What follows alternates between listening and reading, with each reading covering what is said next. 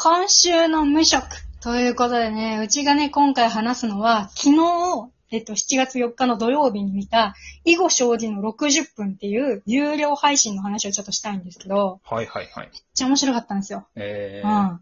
あのね、劇場が再開して、大宮楽雲吉本劇場っていうね、大宮の、うん。あの、大宮セブンがね、いる劇場も、客を入れずに、まあ、有料配信でスタートしたんですよ。はあはあはあ。で、オンラインチケット吉本っていうやつが、チケット吉本と別であって、えーで、まあ、独自の、その YouTube とかじゃない動画配信サービスみたいなやつで、まあまあ、その、購入したチケットを紐づいたね、その、こう、飛んで、ページに。うん、で、24時間アーカイブが残るんだけど、うんうん。そうそう。そういう感じでね、動画配信、有料のやつがあって、で、それをちょっとね、あの、買いまして。まあ、はい劇場の値段の半額ぐらいになるんですかね。う。うんん。1000円でね、購入しました。いいですね。普通だったら多分、ね、2、3000円はするライブなんですけど。はいうん。はい。で、あの、見たんですけどね、しコロナ禍で自粛期間中に、まあ考えた、あの、新ネタを披露してくださいましてね、囲碁将棋さんが。もうね、すごい、全部エグかったっすわ。えぐいって何？笑いを形容する言葉ちゃうやつ。いや、マジで、実力の暴力っていうか、うん。マジでその、アーカイブが残るおかげで、まあ、見返せるわけなんだけど、劇場のネタをだよ。う。うんんすごい貴重なことなんだけど。確かに確かに。そしたらさ、うん。一回目、笑いすぎて覚えてなかったんだなってことが二回目でわかるわけ。あ、ここ、記憶に留まってなかったわ。はいはいはい。聞いた気がするけど、みたいな。はいはい。そう。で、一言一句がマジでうちね、あの、宝箱に綺麗に並べて鍵閉めたいぐらい、すごい、すごい面白くて、細部がマジで。大事にしすぎやっ本当にて。怖い怖い。そう。で、あの、ネタがね、3本あって、1本目、薬指のネタだったんだけど うん、うんうん。もう、なんかね、マジで本当に文田さんらしい感じのネタで、その、薬指って、薬指って名前だから、その、薬を塗るだろ、みたいな。うんどういうことだよ、みたいな。だから、その、薬指で、その薬を塗るとか塗りやすいから薬指になったじゃなくて、薬指って名前になったから、薬を塗る指なんだなって思ってるだろ？それ思考停止してるだろ？みたいな 導入が始まるわけよ。はいはいはい。そう。で、これは、あの、陰謀論だみたいな。陰謀だみたいな話になってくるの。はあ。ねはあ誰かが、その、薬指って名前にしてまで、薬を塗らせたい奴がいるんだっていう。なるほど。なで、るほど。これが、これをさせてるのが誰かっていうと、5人のユダヤ人って、陰これがマジでその、そう、あの、よくある、この世界を、こう、なんていうか支配してるのは、実は5人のユダヤ人だっていう、なんか、ムーとか、そういうオカルトでよくある、うん。マジでなんか一番ぐらいよくある話らしいの。それが、どうも。うん。そういうね、流れの話なんだけど、その外観がまずすごいのに、もうなんか細かい要所要所の言葉がいちいちすごくて、うん。ちょっと、そのなんか、薬指からどんどん、お前そのあれだろみたいな。薬手首だったらどうしてたんやみたいな。塗ったんやろみたいな。ニベアと、ニベアをグンって薬の手首手首で、薬手首でやって、うん。で、塗ってたんやろとか、薬二の腕とか、なんか薬腹筋、なんかシックスパックの真ん中が薬腹筋になったらそこで塗ったんやろ塗れるかよみたいな。。うんうんうん。そうどんどん拡大していく感じとかもめちゃくちゃ良かったし、そうで、そこでさ、びっくりしている中の2本目。うん。これがまたすごくて、これあの、占いする側になりたいっていうはあはあネタ。で。まあ、ねだてさんが、あの、俺はもう占いをされる側で、そう、搾取される側に回りたくないと。俺は占い、占いされる側になりたいんだみたいな言ったら、それはお前、意識高いやつが、そのビジネスの話で搾取する側から、なんかされる側からする側にみたいな、よくある文句だろみたいな。はいはいはい。また秀逸なね、ツッコミとか、いじりがあって、それに対して、これ、マジですごいのが、占いの話が、一個あるんだけど、それに並走して、ボケがずっと続いてて、それが、だよなーっていう相槌なのね。その、はあ、はなんだよそれとかじゃなくて、うん全部、だよなーって言って根立さんが乗っかるのよ。あ、はあ、はあ、はそう、て、低反発やめろみたいな。吸収してくのやめろみあ。たいな。なそ、の、占いの主題と、なんかサブ、サブテーマみたいな感じで、だよなーが続いていくの、ずっと。はあ、はあ、はあ、はで、なんか、そう。で、なんか、いろんなことに対しても、なんか突っ込まれるために、だよなーっていう風に、うるさいぐらい重ねられていくんだけど、途中のとこでさ、あの、なんか、目覚ましテレビの占いとかでさ、うん。あの、何月生まれのあなた、黄色い食べ物を食べると、金運アップですみたいなやつあるじゃん、はいはいはいよく。ありますね。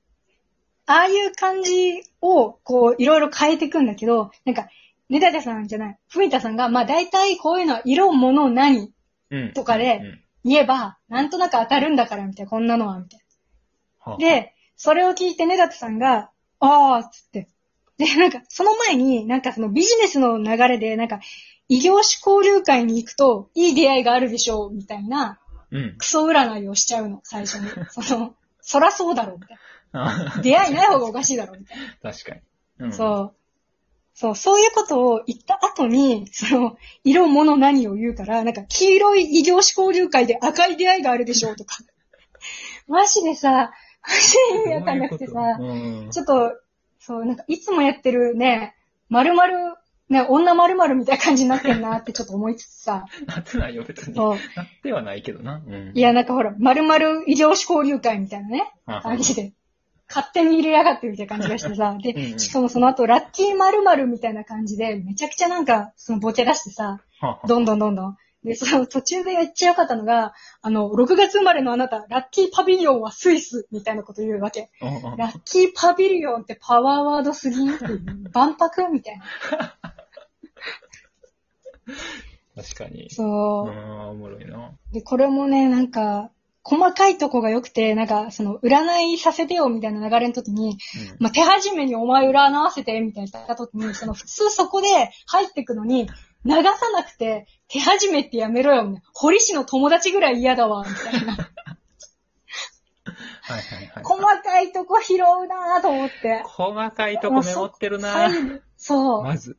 そう。で、ボケの数がそういう点でめっちゃ多い。うん。そう。で、細かいとこめっちゃいいのに、その堀市の友達ぐらい嫌だの後に、だよなーってまた重ねてくるあたりがもう、もういちいちずっと面白くてもう、呼吸する暇がないぐらい笑うわけよ。こっちはもう。で、これ最後の3本目、うん。まあ、本当は4本目があるんだけど、正式には3本だったの。その3本目のネタが、あの、小麦の原価が上がっても値段変えないラーメン店主めっちゃかっこいいよなってネタで。